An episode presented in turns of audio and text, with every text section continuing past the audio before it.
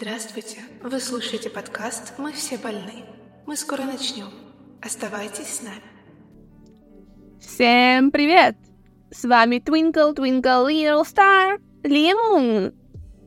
Эм, я сейчас так подумала, учитывая название и описание этого выпуска, вы сейчас можете быть в легком замешательстве. Но начало-то всегда должно быть бодрым. Хотя выпуск и правда будет скорее меланхоличным.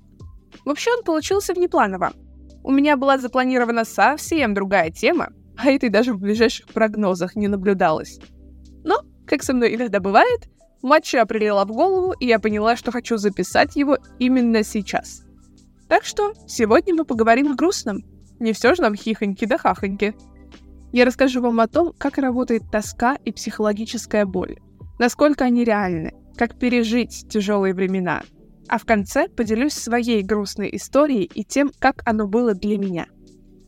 Поясню сразу, речь пойдет конкретно о травмирующих психологических событиях, а не просто грустных. Мы поговорим о потерях. Думаю, у каждого из нас в жизни было такое травмирующее событие, когда приходилось навсегда прощаться с дорогим человеком, или животным, или особо ценной вещью. Это всегда очень тяжело и в прямом смысле болезненно. И эта боль абсолютно реально. Любая привязанность — это определенное слияние с другим человеком. Давайте все же возьмем за основу человеческие отношения. Он становится весомой частью вашей жизни, частью вашего внутреннего мира. И чем сильнее это слияние, тем больше вы зависите от этого человека. А чем больше зависите, тем сильнее по вам ударит, если этот человек пропадет из вашей жизни. Поэтому первое, что важно запомнить, Нельзя погружаться в жизнь другого человека или жить ради кого-то. У вас должна быть своя жизнь, которая должна занимать как минимум 50% вашего времени. И это прям минимум. Что происходит в нашей голове, когда мы расстаемся с важным человеком? В такой момент мозг подает сигналы о том, что вы испытываете физическую боль, потому что от вас буквально отрывается та часть, на которой вы были привязаны к этому человеку вы осознаете, что он больше не будет частью вашей жизни. И тут неважно, идет речь о расставании или смерти.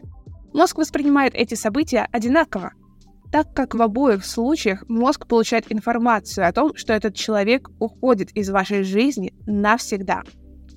Однако не каждое расставание может быть тяжелым или грустным. Важнее всего здесь то, сколько дофамина, то есть положительных эмоций вам доставлял этот человек.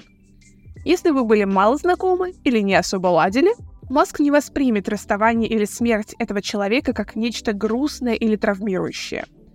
Если же он был для вас ценным источником дофамина, мозг начнет подавать сигналы о сильной утрате и тревоге, а также запустит механизм стресса, как если лишаешься объекта зависимости, о чем я, кстати, рассказывала в прошлом выпуске.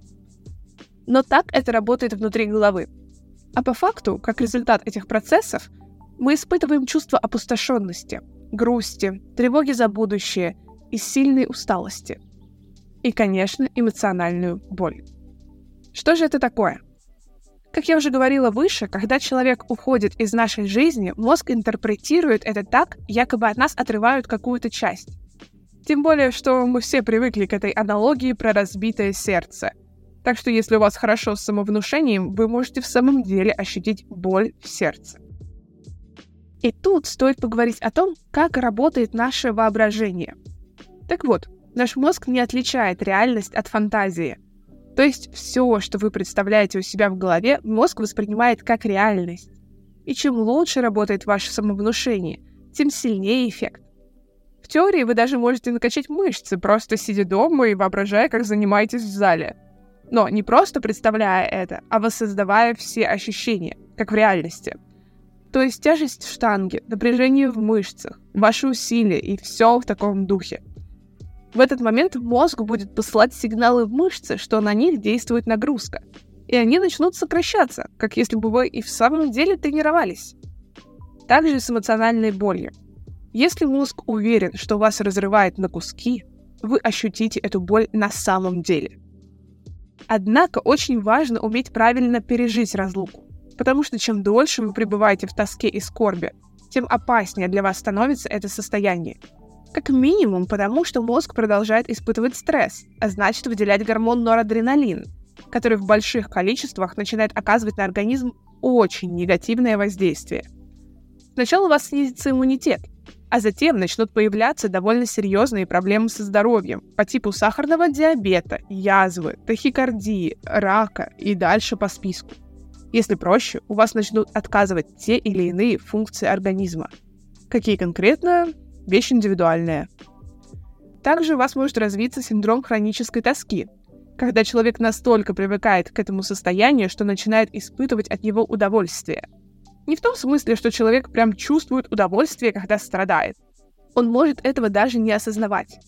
Просто на определенном этапе скорбь начнет стимулировать отделы мозга, которые отвечают за удовольствие и позитивное подкрепление. Так что хоть человек и не осознает, что ему нравится страдать, но мозг начинает испытывать от этого удовольствие и закрепляет скорбь как приятный процесс. Как этого избежать и как можно быстрее пережить скорбь? Возможно, прозвучит банально, но нужно просто жить дальше. Самый эффективный способ пережить тяжелые времена — продолжать вести обычную жизнь. Нельзя зацикливаться на том, что вы потеряли. Нельзя из раза в раз перебирать воспоминания о прошлом. И самое главное, нельзя запрещать себе веселиться. Наоборот, лучше начать почаще весело проводить время с близкими, уделить время работе, найти новое увлечение или начать изучать что-то новое. Чем больше у вас будет вещей, на которые можно отвлечься, тем лучше. Таким образом, мозг будет видеть, что все в порядке. Хоть вы и потеряли важный источник дофамина, но все еще продолжаете жить полноценной жизнью и находить другие источники радости. Так что дефицита не происходит. А раз нет дефицита дофамина, больше не нужно испытывать стресс и тревогу по этому поводу. Так что депрессивное состояние отступит. Эм, говорю это и понимаю, что звучит очень бездушно. Но такова правда. У людей нет души, есть только мозг, который работает по принципу компьютера. А наши эмоции — просто индикаторы, сигналы, которые подает мозг в качестве реакции на что-либо. Поэтому нельзя жить эмоциями или полагаться на них. Нужно уметь их расшифровывать, чтобы понять, что конкретно сейчас происходит у вас в голове и как с этим работать.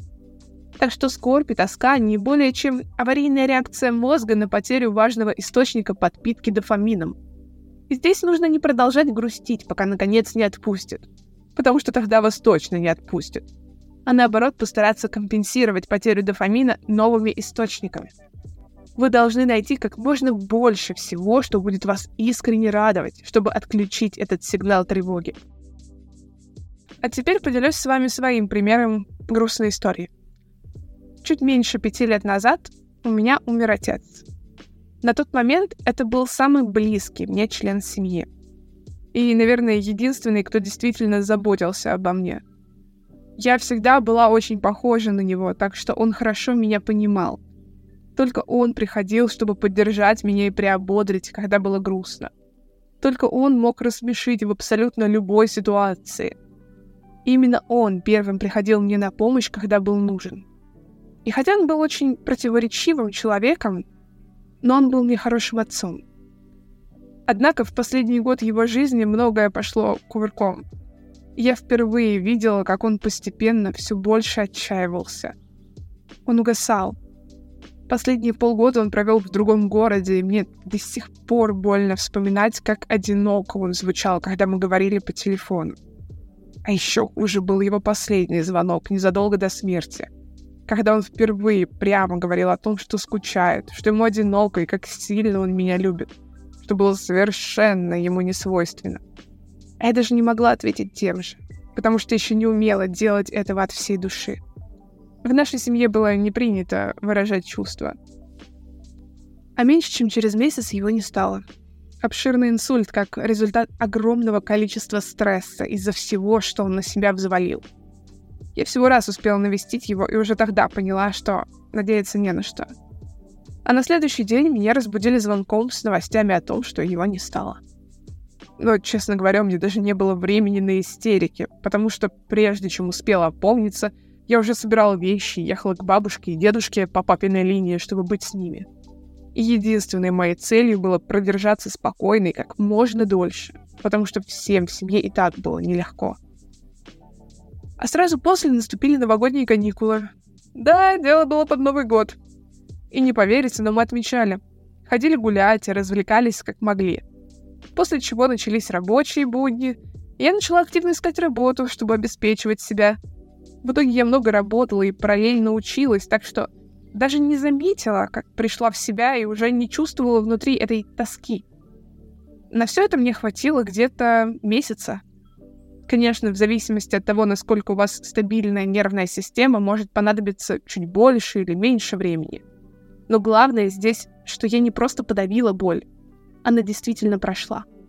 Я могу спокойно говорить об отце и периодически вспоминать без слез, что является прямым показателем того, что рана затянулась. А все потому, что именно радость и обычные будни, как ничто другое, помогают выбраться из пучины грусти и тоски — и нет ничего плохого в том, чтобы искать источники радости, когда вам грустно. Не надо пытаться прочувствовать всю глубину печали. Это не так работает. Если вам грустно, значит организм взывает к радости. Это сигнализация. И плевать, кто что подумает.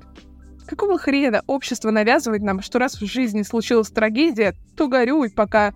Пока что? Рак на горе не свистнет. Очередной пример полного непонимания работы психики. Как пелось в одной песне, от улыбки станет мир светлей. Так что радуйтесь жизни, и мир будет улыбаться вам в ответ. Ищите счастье и радости, когда все плохо. Но без фанатизма. Помним про выпуск про зависимости, ага. Такой вот внеплановый выпуск получился. Возможно, не совсем веселый, но я верю, что очень ценный. Если согласны, ставьте лайк и переходите в телеграм-канал. Там вы можете поделиться со мной своим мнением и узнать про новые выпуски. А еще, возможно, найти дополнительный контент, который я все стараюсь заставить себя пилить. Тяжело мне даются небольшие посты. Но я буду стараться. А вы заботьтесь о своей головушке и старайтесь привносить в жизнь побольше счастья. И помните, мы все больны. Пока-пока. Спасибо, что слушали этот подкаст. Надеемся, информация была вам полезна. Если это так, ставьте лайк. Если данная информация вызвала у вас спорные эмоции, пожалуйста, выскажите свое мнение в комментариях. До новых встреч!